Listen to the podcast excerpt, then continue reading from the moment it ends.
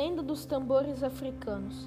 A origem dessa lenda vem das terras de Guiné-Bissau e explica como surgiram os tambores, instrumentos tão importantes na cultura de toda a África. Conta-se que os macaquinhos de nariz branco da região quiseram um dia trazer a lua para perto da terra.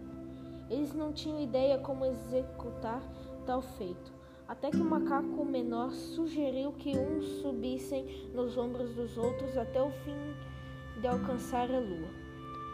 O grupo de macacos colocou o plano em ação e o macaquinho menor foi o último a subir, conseguindo chegar no céu e agarrando-se à lua.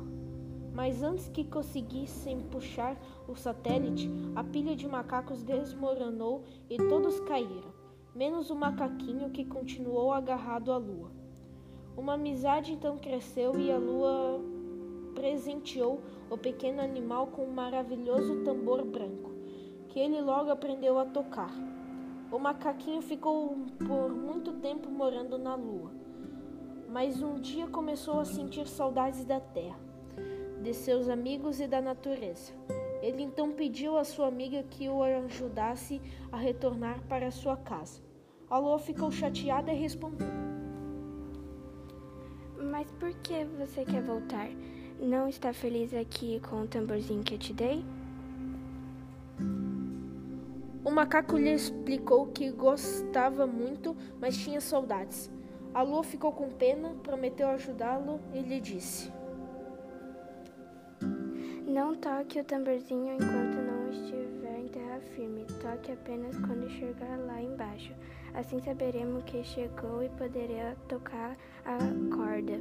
Então você, você estará livre. O macaco concordou. Ele sentou em seu tambor e foi amarrado a uma corda, e começou o processo de descida. Enquanto descia, o macaquinho olhava seu tambor e surgiu uma vontade irresistível de tocá-lo. Ele começou a tocar bem baixinho, para que a lua não ouvisse. Mas mesmo assim a lua escutou e cortou a corda conforme combinado. O macaco começou a cair e, ao chegar no chão, não resistiu e morreu. Mas antes, uma menina que passeava por perto viu a queda. Ela foi até o macaco e ele disse: Isso é um tambor? Por favor, entregue ao povo de seu país. A menina pegou o instrumento e correu para entregar às pessoas de sua família, contando o que havia acontecido.